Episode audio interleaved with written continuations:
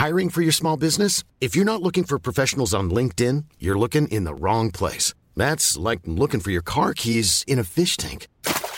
LinkedIn helps you hire professionals you can't find anywhere else, even those who aren't actively searching for a new job but might be open to the perfect role. In a given month, over 70% of LinkedIn users don't even visit other leading job sites. So start looking in the right place. With LinkedIn, you can hire professionals like a professional. Post your free job on linkedin.com slash people today.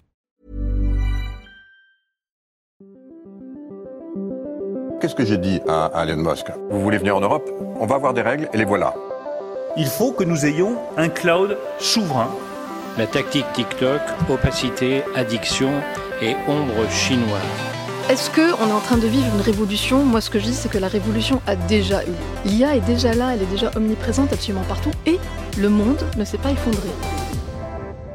Signaux faibles, le podcast de siècle digital qui décode l'actualité du numérique.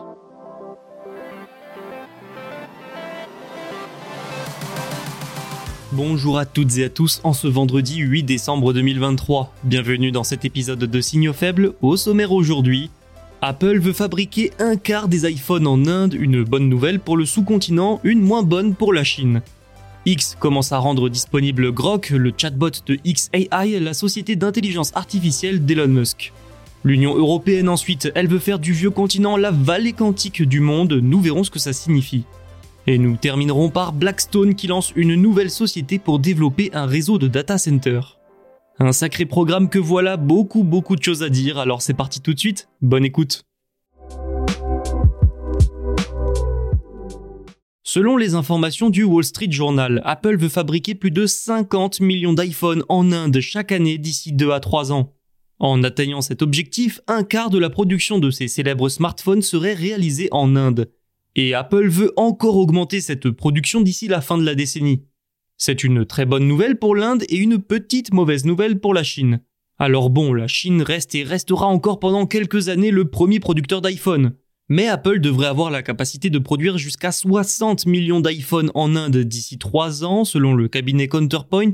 220 millions d'iPhone ont été livrés en 2022. La Chine représentera donc toujours plus de la moitié de la production, même dans 3 ans.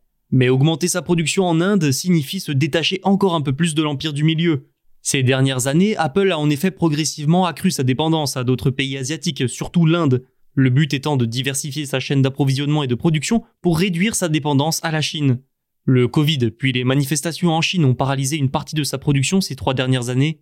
Si vous ajoutez à ça les tensions extrêmes entre Pékin et Washington, voilà pourquoi Apple s'est peu à peu tourné vers d'autres pays, et n'oublions pas les récents rapprochements politiques et économiques entre les États-Unis et l'Inde, ce dernier pays étant également en conflit avec la Chine. Et si l'Inde est privilégiée, ce n'est pas pour rien. On parle quand même du pays le plus peuplé du monde avec 1,4 milliard d'habitants en plein développement. C'est donc un marché avec un potentiel énorme et c'est aussi un territoire avec une main-d'œuvre abondante et peu chère. Alors les problèmes pour la marque à la pomme ne manquent pas en Inde, mais pas de quoi arrêter Apple et ses principaux partenaires comme Foxconn, D'ailleurs, une usine de cette société taïwanaise devrait commencer à fonctionner en Inde en avril 2024. Une seconde usine similaire serait en réflexion, le géant indien Tata a lui récemment mis la main sur une usine de production d'iPhone, et selon Bloomberg, ce conglomérat prévoit de construire l'une des plus grandes usines d'iPhone en Inde. Usine qui devrait employer jusqu'à 50 000 personnes d'ici deux ans. Le Wall Street Journal explique aussi que le fabricant japonais de batteries TDK va construire une nouvelle usine dans l'état indien d'Haryana pour alimenter les iPhones fabriqués dans le pays. Ce dernier point, combiné à tout ce que nous avons déjà dit sur Foxconn et Tata, montre qu'Apple progresse aussi sur la mise en place d'un vrai réseau de partenaires en Inde. Grok, le chat GPT d'Elon Musk, commence son déploiement sur le réseau social X. Ce chatbot est développé par la startup XAI d'Elon Musk qui espère lever dans les mois à venir 1 milliard de dollars. Même si nous en avons déjà parlé il y a quelques temps, petit rappel sur ce qu'est Grok. C'est un chatbot entraîné de manière similaire à ChatGPT. Il a été décrit comme pouvant faire preuve d'humour, de sarcasme et ayant une tendance rebelle. Mais surtout, Grok est lié à X et aura accès en temps réel aux données du réseau social.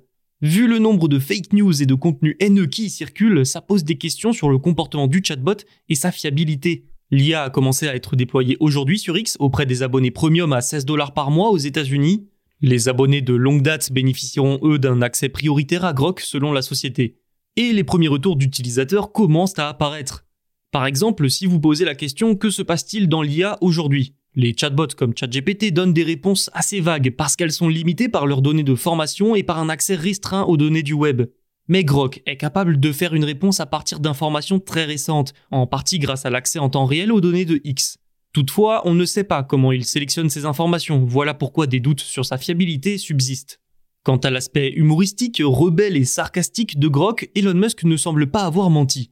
Des captures d'écran montrent que le chatbot ne se prive pas d'être vulgaire si on le lui demande, ce que normalement ne font pas ChatGPT et consorts.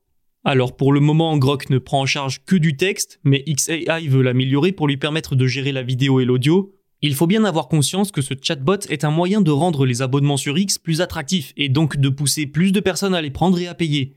C'est aussi une fonctionnalité de plus sur une plateforme destinée à devenir une super application proposant tout un tas de services différents comme des paiements entre utilisateurs. Grok pourra probablement devenir le socle de tout un tas de nouveaux services.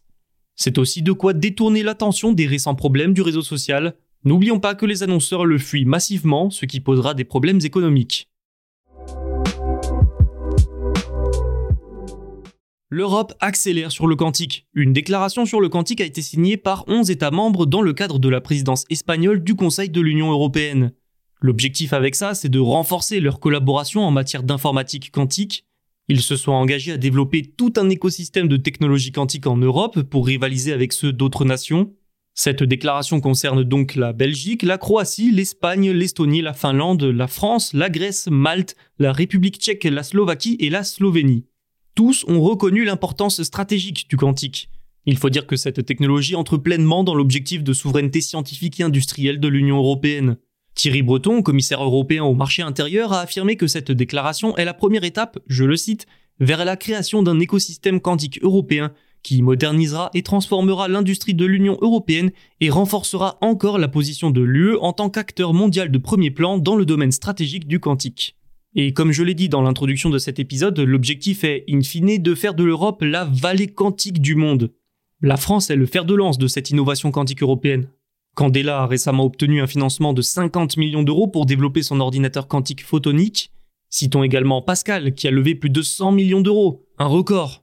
Mais malgré tout ça, les États-Unis et la Chine restent plus avancés. Nous avons parlé cette semaine d'IBM par exemple, qui a dévoilé deux nouveaux processeurs quantiques réalisant de gros progrès sur le papier du moins. Et la Chine, elle, possède déjà depuis trois ans un satellite de communication quantique.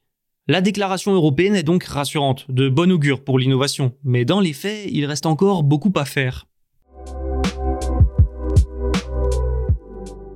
Blackstone mise toujours plus sur les centres de données. Le fonds d'investissement lance une co-entreprise avec Digital Realty, spécialiste de la gestion et du traitement des données. Ensemble, les deux sociétés vont développer quatre sites de centres de données. Pour ce faire, elles ont mis la main au portefeuille, 7 milliards de dollars seront investis sur 3 ans pour la construction de ces data centers. 10 centres de données fourniront 500 MW de capacité de charge informatique. Ils seront situés à Paris, à Francfort ou en Virginie du Nord. D'autres, avec une capacité de 46 MW, sont déjà en construction.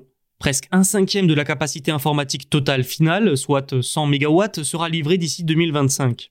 L'objectif étant que tous ces centres soient opérationnels d'ici 2026. Blackstone va investir dans ce projet 700 millions de dollars et aura ainsi la main sur 80% de la coentreprise.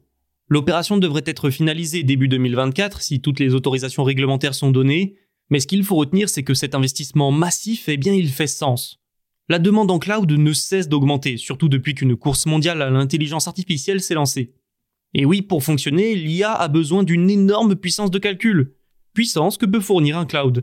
Blackstone n'est en plus de ça pas en terrain connu, le fonds américain a racheté en 2021 le fournisseur de centres de données QTS Realty Trust, et pour Digital Realty, son partenaire dans cette opération, ça entre pleinement dans le cadre de son expansion dans ce secteur. Son cinquième data center à Marseille est en cours de construction, un investissement de 260 millions d'euros quand même. C'est la fin de cet épisode, merci pour votre fidélité. N'oubliez pas de vous abonner pour ne manquer aucun signal faible. On se retrouve dès lundi et d'ici là, vous pouvez retrouver tous les podcasts de Siècle Digital sur siècledigital.fr et les plateformes de streaming. Bon week-end